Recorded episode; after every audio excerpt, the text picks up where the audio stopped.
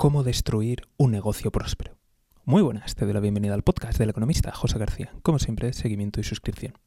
Hoy capítulo especialmente dedicado a todas aquellas personas que habéis emprendido, que tenéis un negocio y que además tenéis socios. Algo que en muchas ocasiones debería de ser una bendición, pero que puede acabar convirtiéndose en pesadilla. Hoy te comparto una historia que he visto repetirse una y otra vez.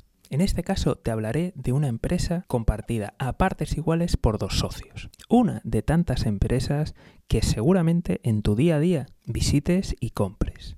O simplemente paseando por la calle la veas. Uno de esos negocios que no es gigante ni tendrá cientos de miles de trabajadores, pero que seguro puedes intuir que sus dueños se pueden permitir algún que otro caprichito. Como te puedes imaginar, estos dos socios comenzaron siendo los únicos empleados, los únicos trabajadores, además de ser las únicas personas que invirtieron. Durante esos años estuvieron trabajando codo con codo, echando más horas que el reloj. Nadie se quejaba, nadie protestaba. Eran como fuente ovejuna, todos a una. Las cosas empezaron a cambiar con el primer empleado ya que en ese momento estaba apoyando más las tareas de un socio que de otro, cosa normal por cómo habían dividido el trabajo. Por suerte, esto es algo que los socios tuvieron en cuenta para los siguientes meses y se produjo una redistribución del trabajo.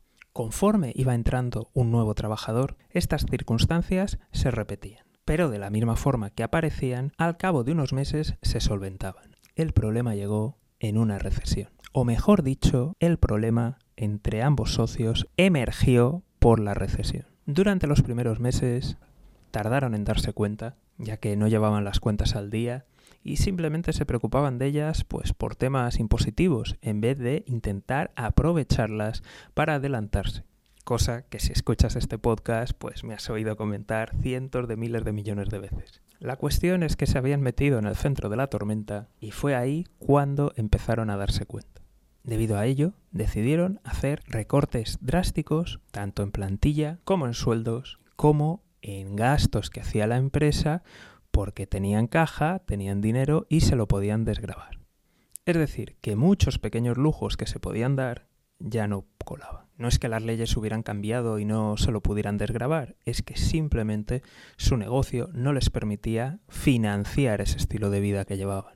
Hubo discusiones, hubo alguna pelea, hubo enfado, pero finalmente acabaron implementando. Se despidieron de los trabajadores con mucha pena, a otros se les explicó la situación y que por favor se buscaran otro trabajo porque no podían continuar así. Por suerte todos lo entendieron, todos dieron las gracias por la oportunidad y al cabo de un mes o dos los últimos empleados encontraron otros puestos de trabajo y se fueron. Si hubo resentimiento por parte de ellos, malas palabras, nunca me enteré, nunca escuché nada al respecto y en líneas generales todos conservan un buen recuerdo de esta empresa.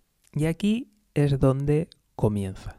Primero un copito de nieve, empieza a rodar y coge otro y coge otro, hasta que al final se acaba haciendo una bola de nieve.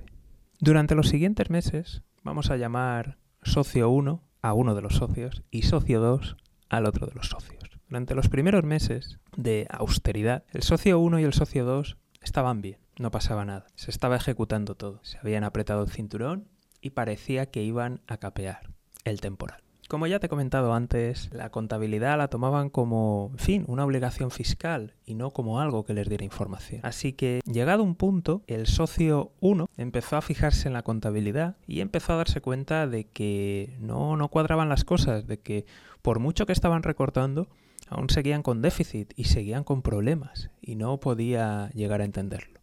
Fue algo que lo discutió con el socio 2, el cual tampoco podía entender, porque estaban haciendo muchos sacrificios, incluso a nivel personal, y aún así no había dinero. Así que decidieron dar el siguiente paso y tomar créditos personales. Pasaron los meses y las cosas seguían sin terminar de cuadrar. Sí, les había dado oxígeno esos préstamos personales, pero aún seguían las cosas muy complicadas. En eso que el socio 1, el que estaba más preocupado, por algún tipo de casualidad, apareció por uno de los centros de esta empresa y se dio cuenta que el socio 2 en ese momento tenía que estar dentro atendiendo, había colocado un cartel de vuelvo en unos minutos de repente le pasó un flash por la mente, recordando que solían hacer un descanso, tanto alguno de los socios como algún otro empleado, e irse a un bar cercano, pero pensó que eso era imposible, pues después de todos los apretones financieros en los que estaban metidos, su socio 2, compañero de viaje con el que había pasado tantas calamidades y tantas penas para levantar ese negocio, tendría la disciplina suficiente como para continuar con el plan que se habían trazado. Aún así, decidió echar un vistazo. No hace falta que os diga qué fue lo que se encontró.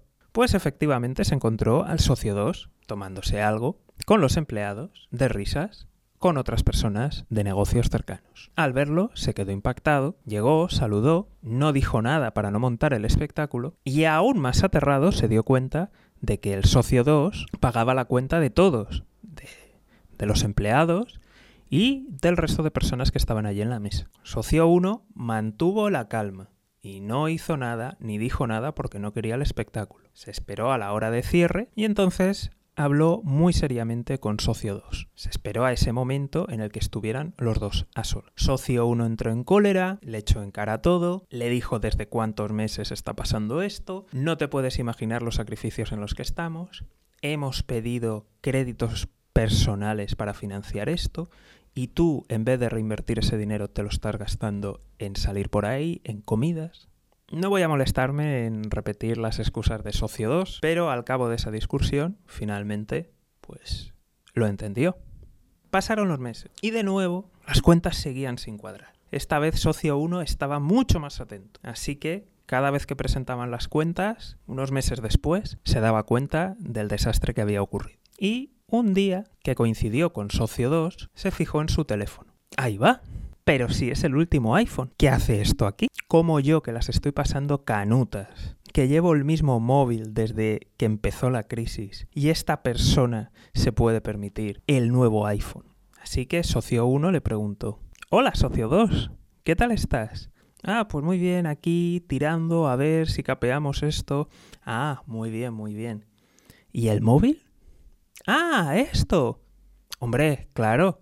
Es que nos cambiamos de compañía, cambiamos el plan y nos renovaron el móvil. Esta vez, Socio 1 no se contuvo y la montó allí delante de trabajadores, empleados y creo que había también algún proveedor o al menos algún comercial de algunos proveedores. Creo que podría continuar porque esta situación se fue repitiendo en más ocasiones. Al final, Socio 1 decidió afrontar total y completamente la situación. ¿Qué es lo que hizo para solucionarlo? Si no puedes con ellos, únete. ¿Qué socio 2 malgasta en un nuevo iPhone? Pues socio 1 también. ¿Qué socio 2 se pone tal tarifa? Pues socio 1 también. Y así, todos contentos y endeudados. Y así es como se arruina un negocio rentable.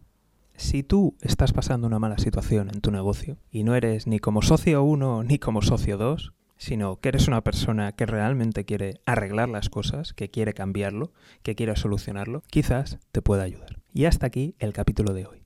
Nos vemos aquí en el podcast del economista José García. Un saludo y toda la suerte del mundo.